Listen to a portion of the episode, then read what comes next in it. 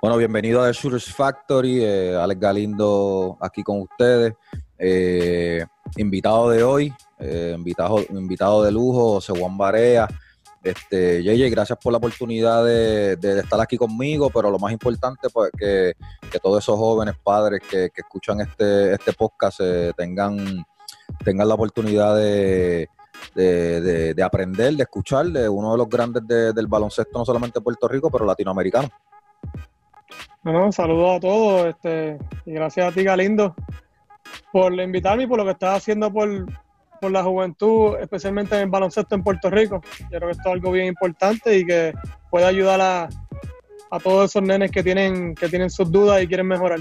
Sí, claro, no, no. Eh, tiene, tiene, tiene suerte que, que es audio nada más, porque ahora mismo, ahora mismo este el Llega- llegan a ver- me lleguen a ver ahora mismo, no es...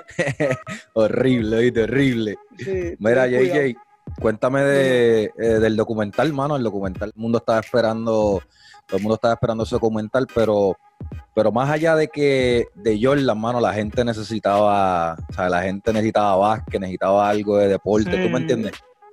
No, algo para, para hacer planes, que algo que, que ellos sabían que tenían, tenían algo. Mm. Sí, el, el deporte, Eh. aquí es que tú sabes cuán importante es el deporte en, Sí, eh, en- en el la deporte vida ya- de uno. Y nada, vieron, yo no tenía ninguna duda, pero mucha gente tiene dudas y, y los que no lo pudieron ver eh, vieron la grandeza de, de Jordan en, en solamente dos episodios y falta un Los montón. episodios. Yo estoy loco. No ha pasado, no ha pasado Dale, sí. nada, pero en, ¿cómo te digo? En, en su segunda temporada este, llegó a ese equipo a los playoffs jugando 14 minutos por juego. Increíble. y, y- y después están jugando contra el mejor equipo de, de la liga y mete 49 y, Y mete 63. 63 Ey, sin tirar triple, ¿viste? sin tirar el triple. sin Sin tirar tirar- triple, papá. sin tirar el triple. Eh, No, eh, el tipo y, él, y como vacilaba, pero lo, lo mucho que trabajaba, lo mucho que mejoraba año tras año. Mejoraba. Sí, eso Mejoraba mucho año tras año. Este, lo de Pippen, que todos sabemos. Yo sé que, que Pippen era uno de los mejores jugadores de la historia. Este, no, no sabía eso de los de los chavos. Que- Eh, que a eso iba. ¿Qué se siente, qué se siente que un top 50 player tú cobres más que él? sí, no, to- to- todos sabemos que, que- pero lo- todos sabemos que los, los chavos en los tiempos de antes no eran Era como diferente, ahora. sí, era diferente, sí. Pero como quiera, cuando se habla de esos jugadores, pues, pero también Pippen tomó una mala decisión en firmar ese contrato tan largo, porque ellos tenían que saber que cuando Jordan estaba en la liga, la liga iba subiendo. Claro, sí, sí. sí. Pero eso fue, eso fue un error, pero esas cosas pasan. Y pero Pippen también sabía si él seguía trabajando y se mantenía saludable, él, Sí. él iba a ganar chavo en algún momento, que Sí. fue lo que pasó. Pero como quiera fue. Pero yo creo que el, el GM, el GM, este, las cosas que Pippen le tenía que haber estado diciendo ese Sí, GM en la guagua. Sí, sí, sí. Y, y, y, y el bullying. Pero me hubiera gustado que estuviera vivo para ver la versión de él. O- o- para mí, yo creo que Jordan, ¿verdad? Yo creo que Jordan no sacó, no sacó el documental antes para, para no darle esa oportunidad a él. Esa es mi opinión. Puede ser, lo estaba esperando para porque lo- el- me dicen que el eh, todo esto eh, Jordan lo tenía, pero era, era cuando Jordan que, Cuando Jordan que quería. saliera. Y Cleveland ganó. También, ¿sabes? Sí, hay yo, muchas cosas. yo no creo que tenga que ver nada con LeBron, pero. Lo que pasa es que pero yo creo que a Jordan no le importaba porque Jordan no tenía nada que ver con Krause porque Krause no lo cogió a él. No, no. Lo cogió el, anterior. que El anterior. Jordan se lo tripeaba, pero Jordan yo creo que no le importaba nada. Sí, sí, sí. Este, Sí. Bueno, José, hablamos de, de verdad que estuvo, estuvo espectacular. Estoy loco por ver eh, eh, la parte de los Bad Boys de, de- de Detroit. Ese, porque, Sí, porque ese fue quien, quien en realidad hizo Jordan. sí, O sea, sí, ese. Después de los Bad Boys le metió leyendo el libro de- de- del, del, trainer. Hasta que Jordan no, hasta que Jordan no le ganaba a esa gente, no, no le ganaba a esa gente, no, no, no se hizo el Jordan. Mira, José, pues vamos, vamos este, a lo que vinimos contigo. Eh, te conozco toda la vida. Este, cada logro, o sea, cada logro que has hecho, eh, eh, me siento, o sea, me siento orgulloso, no solamente de ser mayagüezano, de ser puertorriqueño, pero eh, sea, ¿cuál ha sido, más allá del campeonato de, de, NBA, lo, que tu carrera en college, cuál ha sido, cuál ha sido uno de los logros más grandes eh, eh, en, tu carrera de, de, de baloncesto? ¿Cuál ha sido uno de los logros más grandes? más allá, claro, tiene que ser el campeonato de la NBA, pero, pero ya eso, pues quizás mucha gente, mucha gente lo, sepa, o no, o, quizás no sea eso. Sí, en la, NBA, sacando el campeonato de la NBA, que es la contestación más fácil, este, llegar a la NBA es otra. Pero yo digo, eh, todos los pasos eran como que algo bien grande. El paso de llegar a la universidad, para mí esos cuatro años en universidad terminar la universidad, eh, para mí eso fue un logro gigante. ¿Ya tú te graduaste, José? ¿Te llegaste a graduar? No, no me gradué. No, me gradué, no me gradué. Tengo cinco clases, me faltan cinco clases.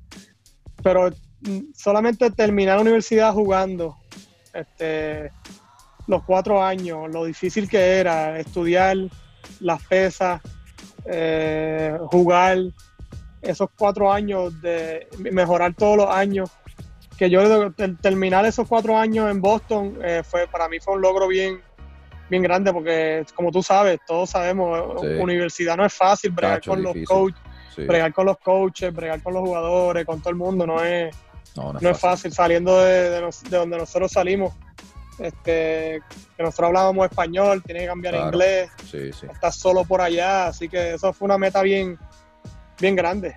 Y después pues como todo llegar a la NBA eh, una experiencia, un proceso bien difícil y tener la suerte y, poder lograrlo, pues, pues, esa es la meta más grande. Y caer, caer en una franquicia como Dala, que, que es sólida, por lo que sabes, por lo que uno ve de afuera y, lo, y, yo pues que tengo un poquito de conocimiento, un dueño como Mark Cuban que te, que te ha dado, que te ha dado eh, eh, ese, ese apoyo, de, eres, eres uno más de, la franquicia, tú sabes. no eres uno más en la franquicia, eres una pieza importante en la historia de, de, Dallas. Este, ¿Qué significa Dallas para ti en, sea, en tu carrera, en tu carrera como baloncelista, que caer en ese equipo, tú sabes, este, buenos coaches? Eh, sí, no, yo tuve una, yo me recuerdo, me, me invitó Golden State y me invitó Dallas lo mejor que me pasó a mí fue que, no me cogieron en el draft, nadie. Así que yo pude decidir dónde ir a practicar. Y después tuve la suerte de llegar al equipo de Dallas, que tenían una posición disponible. Sí. Éramos cuatro jugadores. ¿Con, quién era, con, quién era, con quién estabas peleando esa posición que ahora no me acuerdo? Darius Washington. Darius Washington, sí. Este, Pat Carroll, el hermano de Matt Carroll. Sí. Y el cuarto era Andy Ivy. El, el, sí, el, nigeriano creo que era, ¿verdad? Sí, él jugó en Puerto Rico y Dario Washington también jugó en Puerto Rico. Sí, sí, sí, sí. Jugó con Carolina. Exacto éramos, cuatro para esa posición y gracias a Dios pues yo gané la posición. Y, y lo bueno que también que Dallas era un equipazo.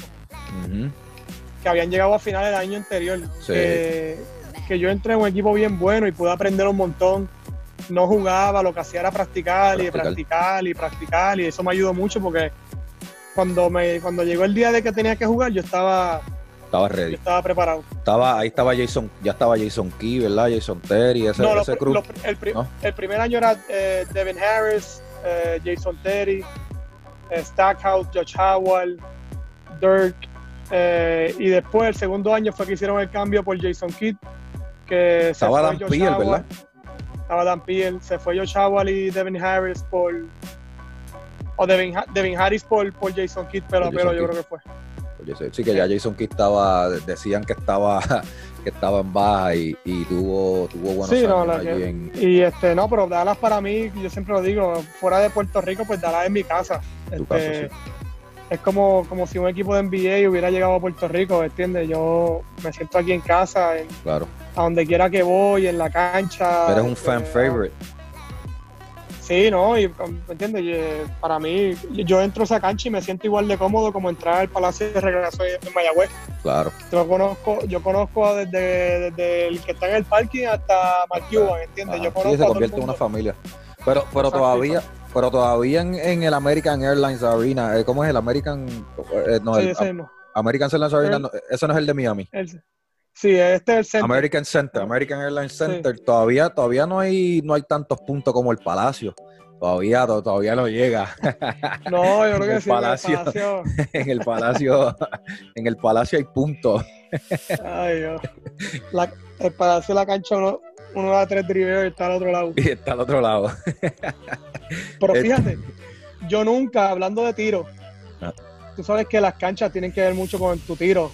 Ajá y yo nunca me sentía cómodo tirando en el Palacio. Es que, es que no es fácil, no es fácil, no es fácil. No es fácil, yo no, sé qué me pasaba, pero en, el, en la cancha de Dallas, a mí me encanta porque esa cancha es para tiradores. Sí. Pero el Palacio, yo te lo digo, yo no sé si era porque era chiquita la cancha. Hay un aro. Hay un aro que está, que está bien duro y el otro. Eh, hay un aro que no se mete nada por dar tu ejemplo, si eres local, eh, el, aro, eh. el aro de, visitante, el, el, aro de la primera mitad no se mete nada. Y, el, y entonces la, la, segunda mitad se mete todo. Y yo no sé si es la pared detrás del canasto, que son las barandas son amarillas. Este, sí, la, visión, pero nunca me había gustado tirar ahí. Es, incómoda, es incómoda, pero, pero si, si la metes, la metes.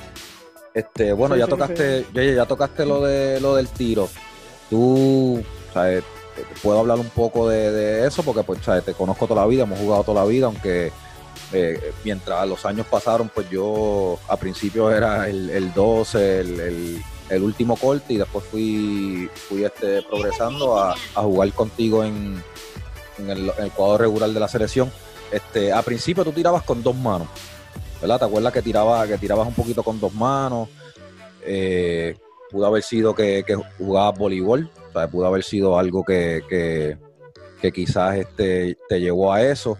Pero en college la cambiaste. Y cada año que pasa, cada año que pasa, este, te haces más eficiente, más eficiente, más eficiente. Es algo que, tú como, jugador eh, te, has, te has dedicado a, a mejorarlo, te has dedicado a, practicarlo todas las veces o es algo que, viene de, del coaching staff de Dala que te dice, este, o sea, el scouting es importante? ¿Cómo, cómo, cómo fue que llegaste a ser eh, tan eficiente y, por qué? Bueno, como tú, tú más que nadie me has visto desde, chiquito jugar. Este, yo siempre era anotador, yo era un anotador, yo buscaba la forma de, anotar. Penetraba bien, siempre penetraba bien, tenía el floater, eh, y sí la metía de tres, pero yo era más tricky, como decimos. Si venía caliente ese día, la metía. Pero yo siempre quería buscar la forma de ser más consistente, especialmente en el tiro de afuera. Y fui, mejor, fui mejorando todos los años. Este, pero sí, como tú dices, yo empujaba la bola con la mano izquierda, con los dos dedos y, y, no me daba la, consistencia. Pero eso yo creo que me ayudaba en la distancia. Sí, claro, sí. Y, y por eso yo creo que lo, lo hacía así desde chiquito. Eh, pero cuando yo terminé universidad, tirando mejor, pero no, todavía no había sacado la mano de, ahí. Y yo llegué a la NBA, este, yo llegué a la NBA con, tirando con, dos manos. Con dos manos. Con dos manos. Cuando la, lo que pasa es cuando llegamos a la, NBA y la línea de tres estaba lejos. Estaba lejos. Y ahí pues no, no estaba metiendo el triple porque no, Sí, no llegaba. No tenía eh, consistencia. No tenía, consistencia, sí, salía para la izquierda y para la derecha. Ajá. Y ese primer año que estoy ahí en la NBA y en Dallas, me recuerdo que yo, yo, yo estaba practicando y no tenía nada que hacer. Yo lo que hacía era entrenar y practicar y tirar y, y miraba a Dirk y miraba a Jason Terry, que eran los mejores tiradores. Y yo, especialmente a Jason Terry, yo le miraba, diablo, este tipo no usa la mano izquierda para nada. No, no, es que tú tiras con una mano. Y estoy así un día y de momento un día por la mañana me recuerdo como hoy viene Del Harris. Ok. ¿Te recuerdas de Del Harris, de pelo blanco? Sí, sí. Del Harris viene y se me acerca y me dice, mira y si tú quieres mejorar tu tiro de consistencia, tienes que sacar la mano esa para, el lado. Y tienes que sacarla, no la puedes empujar con esa mano. Y, practica, ahora mismo tienes tiempo para practicar y hazlo.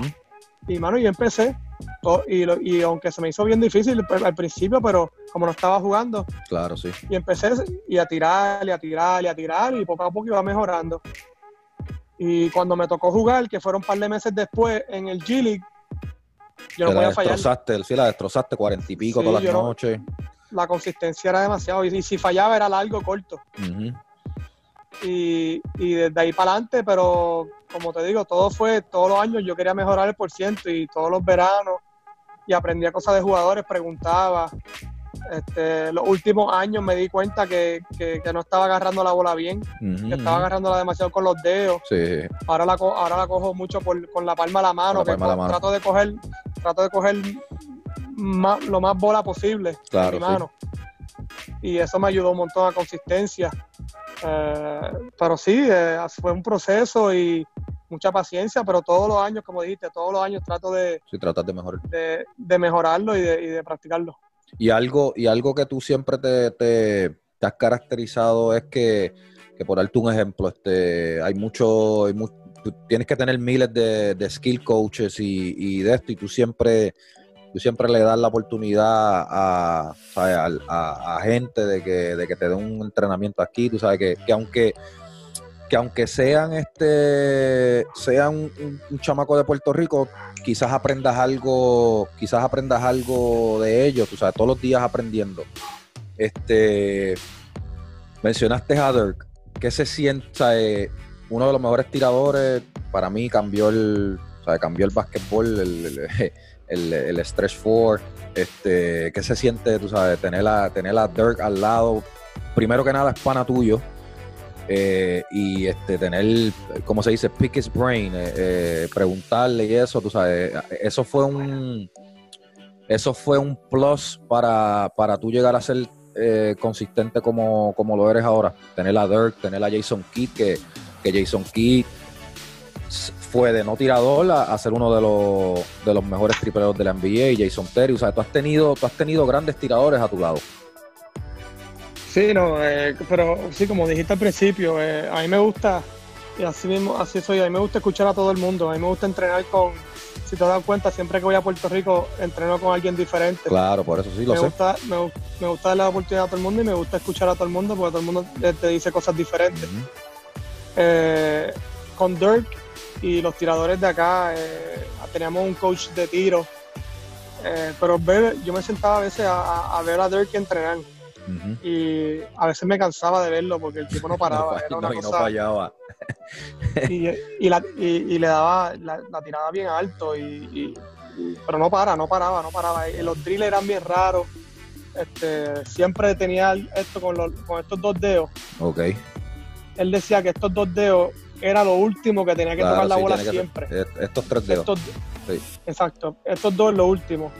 Y él siempre hacía así, antes de tirar, siempre estiraba la mano lo más posible. Pero los drills de ellos eran, él tiraba muchos drills eh, desbalanceados. Con la pierna izquierda la tiraba, después con la pierna derecha la tiraba, después hacía un squat, un squat y la tiraba, otro squat, otro squat y la tiraba pero eran drills eh, bien raros este, para, mejorar el balance, para cuando llegue al juego, los tiros que no son tan desbalanceados, pues se te hagan más fácil todavía. Pero le metía horas y, horas y horas, horas, largas. Y, por, darte un ejemplo, eso, eh, tú mencionaste lo de balance, si no lo, si no lo hubieras mencionado, te lo mencionaba. Ahora, pues que, o sea, porque yo empecé esto y no lo estoy haciendo a lo loco, o sea, estoy estudiando, eh, todos los días, igual, que tú estás mejorando todos los días, o sea, yo, yo estudio todos los días y, esos drills así a, lo loco es, es para crear ese balance que tú mencionaste, o sea, eh, para tú tener un tiro y, quizás y quizás tú ahora que tuviste la lesión del, del, del ternón de Aquiles, quizás cuando empezaste a tirar, eh, quizás sentiste un poquito de cambio en el tiro porque, porque, porque el balance no es igual, entonces... El balance es igual muchos, muchos de esos drills que uno hace, que uno le trabaja, se trabaja el balance. Porque, porque si tú tienes el mismo balance en ambas piernas, automáticamente estás más balanceado. Si tienes un tiro balanceado, es muy probable que tu tiro salga derecho todas las veces, que es lo que es lo que buscamos. Este, bueno, más, tarde te voy a preguntar de Lucas, pero quiero tirar esto, porque mucha gente pues no sabe, pero tú sabes que la computadora de donde, de donde yo estoy hablando viene de, viene del JJ Barea Font, ¿verdad? De, las competencias de tres que nosotros hacemos, que, nosotros, que, en el repechaje de Serbia te, Tengo, tengo el recibo, tengo el recibo, tengo el recibo, tengo 850 pesos que, que, o sea, esta computadora MacBook te la saqué ganándote a ti. no, no, pero de verdad que, que, que eso en la selección, mano, eh, siempre esos, esos jueguitos y, y, y, los cuentos que tú me hacías de, de, de, de Stevenson, de que nosotros poníamos 50 pesos, ellos ponían 5 mil pesos, 10 mil pesos. esos juegos son, te hacen, te hacen mejor tirador. claro. Eh, sí, claro. Eh, eh, las competencias este, hacíamos rápido, el primero que llegara a 20 corriendo la cancha. Pero yo vi una competencia una vez que fue la mejor que he visto en mi vida. Que era, era, era Dirk Nowinski eh, Jason Terry y Peja Stojakovic. ¡Eh, a rayo! Eh, eh, ellos tres y eran, iban a tirar 100 triples cada uno. Ok. Sí, 5, 5, 5, 5, iban alrededor. Alrededor. Y, alrededor y seguían hasta que llegaran a 100 tiros cada uno. Wow. Dirk mete como 80 y algo, no me recuerdo, 81, 82. Y yo, diablo. No hay forma, no hay forma que le ganen. Ajá viene Jason Terry y también mete como 80 y algo. Y yo, coño, estos tipos tan duros. Y de momento viene Peja Stojakovic. Ajá. El tipo ni sudaba, el tipo ni sudaba. Él era todo, era todo, era, era tan grande, era tan grande y tan fuerte que, él se quedaba quieto. Y él lo que hacía era pa, muñequita, muñeca, muñeca, todo muñeca, todo muñeca, y hablando con nosotros y seguía te estoy haciendo, yo lo vi con mi ojo. Metió 96 triples. O sea, falló cuatro de NBA. Falló cuatro y los que falló fueron que hacían la bola hacia y se salía.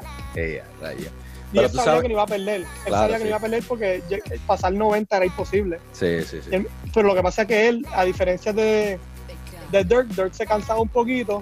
Porque brincaba un poquito más, ¿verdad? Exacto, era más esfuerzo. Y el Pella era demasiado fácil, era como tirar un, de la pintura para nosotros. tú estás hablando de Jason Terry y Peyastoyaco. Wow. Sí, wow, sí, wow, wow. Verá, José, que ¿sabes? ahora, ahora estás, mano, tengo que preguntar porque, porque mucha gente, ¿sabes? Luca Doncic, mano, lo, que, lo que se ve en la televisión es, ¿se compara a la que tú ves todos los días o, o, todavía hay, tú, sabes, tú sabes a lo que voy, o todavía hay más, por, más que ver eh, eh, con Luca Doncic? Luka Doncic es, especial. En cuestión de especial es que es un atrevido, eh, no le tiene miedo a nadie, eh, quiere la bola todo el tiempo. Eh, no importa si está Harden, si está Durán, si está LeBron ahí, va él. Este, ¿cómo te digo? Es grande, es más grande de lo que todo el mundo lo ve. Él es un 6'7 6'7 6'6, 6'7 fácil, pesado. Piernas grandes, este, manos grandes, brazos largos. Pero como todo, eh, yo tuve la, la oportunidad y yo, gracias a Dios, mis coaches en Mayagüez desde chiquito, los fundamentos. Claro, sí, sí. Yo driveo mejor con la izquierda que con la derecha. Con la derecha. Este, yo puedo ir para los dos lados a la misma velocidad. Sin esas cosas yo no pudiera llegar al nivel que estoy. Este, pues Luca tiene, Luca drivea con la izquierda igual con la derecha, penetra para los dos lados bien, eh, la tira bien fácil de lejos, eh, tiene touch, rebotea. Así que mientras más siga jugando en la NBA eh, y más el, físico le, siga poniéndose como un hombrecito, va a ser, claro, sí. va a ser, va a ser mejor jugador, pero lo, lo que a mí me gusta es el que él es, en la práctica él es regular, pero cuando prende el juego y llega el popcorn, sí. es mucho mejor que en la práctica. Él, él, él, no, o sea, él no es, él no es un practice player de, de ir duro. Él, él practica, pero se mantiene tranquilo. Cuando se molesta, pues le mete un poquito más duro. Pero como todo, eh, eh, practica mucho individual, le gusta jugar uno para uno individual para mejorar su tiro y eso, pero pero sí, pero todavía yo creo que hay espacio para, para ser mejor, porque todavía él no ha llegado a esa rutina de, de practicar, de entrenar todo el tiempo. Este, él es un nene, él tiene 20 años, acaba de cumplir 21. Increíble. Así que, pero, pero de que tiene material para, seguir mejorando y, y, es un atrevido. Pero es un, pero José, es un 20, es un 20 años season, tú sabes, porque él lleva jugando desde que desde los 14, 15, años. 14, 15. pero él también tuvo suerte que allá en en Real Madrid, lo llevaron poco a poco también. Poco a poco, sí. Lo llevaron poco a poco y, cuando le dieron, empezaron a dar la oportunidad fue poco a poco y eso fue un proceso que, que, también tuvo suerte de, llegar ahí y, de cómo lo llevaron. Mira, José, y eso es una, y eso es una, No, eh, eh, lo voy a mencionar, pero no vamos, no vamos a tocar eso porque eso, sea, eso es, podemos hablar tres horas, que eso es algo que nosotros tuvimos, José. Eh, la generación de nosotros, bueno, nuestra generación fue la última que pudo jugar BCN y college.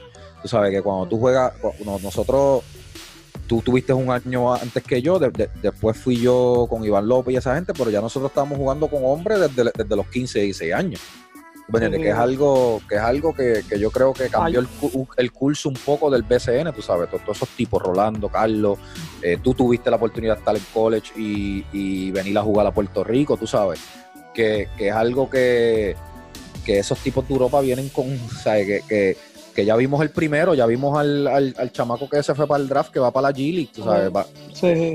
bien, es totalmente diferente. Sí, sí, no, y yo, como digo, el BCN a mí me ayudó un montón. A mí el BCN, especialmente el último año que yo llegué a finales con Santurce.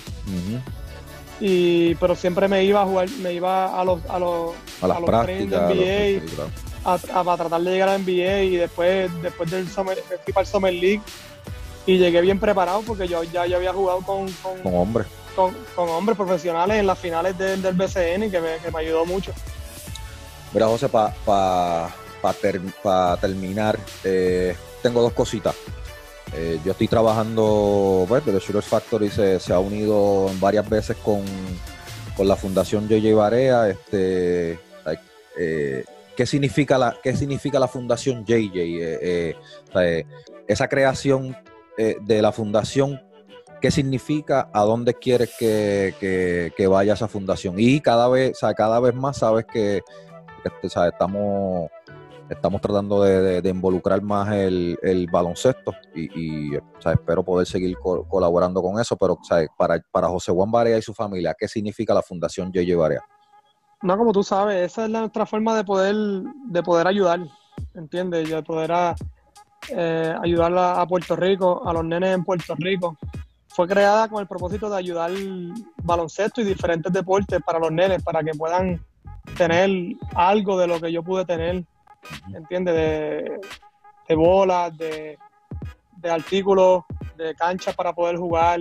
Este, y después, pues, la fundación, se, pues, con lo del huracán, se tuvo que desviar por, por unos cuantos años. Cositas así, pero sí, es algo que yo, yo quiero tener por siempre, que quiero que siga creciendo, pero que, que cuando tenga más tiempo y eso, porque yo creo que se dedique más a lo que tú estás haciendo, a, a los nenes en Puerto Rico. y, pues es algo que todavía estamos aprendiendo, queremos seguir mejorando y es algo que, en el futuro, pues yo creo, yo, yo, espero que sea algo más importante todavía y más grande. Claro. Este, y lo último va a ser el consejo para los, para los jóvenes, para los papás, pero una de las cosas que yo le, o sea, que yo le, yo le, yo le digo a los a los nenes que me han llegado a The Shooters Factory. Acuérdate que yo lo que llevo son siete meses en esto. Yo tampoco, o sea, estoy, he hecho muchas cosas, pero pero todavía ¿sabes? soy algo nuevo, sigo aprendiendo todos los días, pero ¿sabes? nosotros no, no, teníamos nada de esto, ¿sabes? yo tengo, yo tengo la pistola, yo tengo, mm. ahora hay aplicaciones, ahora hay, tú me entiendes, ¿sabes? Que, que no hay, no hay razón por la que, por la que los jugadores de ahora no, ¿sabes? no mejoren, José. Porque nosotros, porque nosotros que teníamos, que, que, ¿sabes? que teníamos en Mayagüez, teníamos buenos coaches, pero eran, ¿sabes? Eh, Tommy Zapata era maestro de educación física, este Gori eh, era maestro, era maestro, tú me entiendes, ahora tú tienes, ahora tú tienes personas como Alex Galindo, este, tú tienes, en la NBA tuve muchos exjugadores eh, aportando, este, Sí, en Puerto Rico hay mucha gente que sabe que están ayudando. No, están ayudando. Entonces, entonces que, son cosas que nosotros no tuvimos y, hay, que aprovecharla. Ahora también, como digo eso, digo lo otro. Eh, está YouTube, está, hay miles de personas, ¿sabes? Que también hay mucha información que puede ser alma de doble filo, tú sabes. tienes, tienes que... Yo digo que lo más importante que nosotros teníamos, que los coaches hicieron un buen trabajo, especialmente cuando en categorías menores que estoy, nos enseñaban los fundamentos y, todo, pero lo más importante para los nenes a esa edad era, nosotros la pasábamos increíble. Divertirse ahí en la Liga París, en los nosotros, Nosotros la pasábamos bien, nosotros nos gustaba ir a practicar porque sabíamos que íbamos a disfrutar con los amigos, a pasarla bien, a competir, pero era ellos hacían que, la, que era disfrutar. Claro, sí. Y eso yo creo que fue, que fue bien importante. Eh, eh, como te digo, otra cosa que yo le, yo le daría a, a los nenes es que yo he fallado y, he fallado mucho más de lo que he metido bola. Claro, sí. Este, lo, más importante es mantenerse positivo, tratar de mejorar todos los años en algo y confianza, confianza. Tú tienes que creer que tú vas a meter ese triple o que vas a meter ese. Tienes que creértelo, tienes que visualizarlo. ¿Entiendes? No puedes tirarla por tirar. Tienes que. Ya lo voy a tirar un drible para la derecha y me voy a tirar y supone que la bola se meta. Claro. Si se falla, se falló. Se falló pero tienes que, la mente, el tiro está mucho en la mente, tienes que tener la confianza para tirarlo primero que nada y para si, saber que me la va a pasar, me la va a pasar, tengo que estar ready para tirarlo. Eh, pero, pero a los padres y a los, y a los coaches de, te digo, es ayudarlos, a enseñarles los fundamentos, eh, pero lo más importante es que, que disfruten, que disfruten el, baloncesto a esta época y que cuando vayan a practicar el tiro, que, que hagan competencias para que los para que puedan competir mientras practiquen y, que se lo disfruten. Sí, sí, sí. Eh, pero, pero sí, eso yo creo que es lo más, lo más importante. José, ya tuviste experiencia eh, como coach. Eh, ¿Te ves coachando? Sí, me, yo lo, voy a tratar. Voy a seguir, cuando acabe de jugar baloncesto, te quiero jugar todavía unos cuantos años más, pero cuando pare de jugar, pues le voy a dar una oportunidad. Este, me gustó, no es fácil, eh, pero me gustó mucho y sé que lo puedo hacer, ahora sé que lo puedo hacer. Ahora es, pero todo de coach es, preparación, es prepararte, aprender como tú dijiste, es leer, seguir aprendiendo todos los años, todos los días y, y sí, pero algo que me gustaría hacer, eh, me gustaría quedarme en la NBA aprendiendo y, algún día pues tener la oportunidad de ser, de ser head coach, pero me encantaría algún día coachar el equipo nacional de Puerto Rico, de, eh, ser head coach de, no digas eso muy alto, porque después... No, no, pero ellos lo saben, ellos lo saben. Algún día, pero todavía. Eh, que puedo ayudar mucho con eso. Así que, que nada, pero eso todavía falta, pero es algo que me gustaría hacer algún día. ¿Qué le falta a JJ en su carrera? Hermano, si tuviera que escoger, eh, me, encanta, me hubiera encantado y todavía yo creo que hay oportunidad de jugar en la Olimpiada. Eh, si, no puedo, si no puedo como jugador, pues me gustaría llegar como coach, eh, para representar a Puerto Rico en las Olimpiadas, pero, pero como quiera, estoy, no es que me falta, ¿entiendes? Es que me gustaría hacerlo. Estoy bien agradecido con todo lo que, lo que he podido lograr y me lo he disfrutado hasta el máximo. Bueno, gracias José. Este, Ya tú sabes, estamos aquí. Eh, espero seguir colaborando con, con la fundación y y tan pronto tan pronto todo esto termine, mano, tengo que ir por allí para eh, Dallas eh, seguro que sí. Seguir aprendiendo y eso. Y, bueno, espero. Pues dale. Dale, papá. Éxito. Get your shot together. Éxito, pa. Bye. Gracias.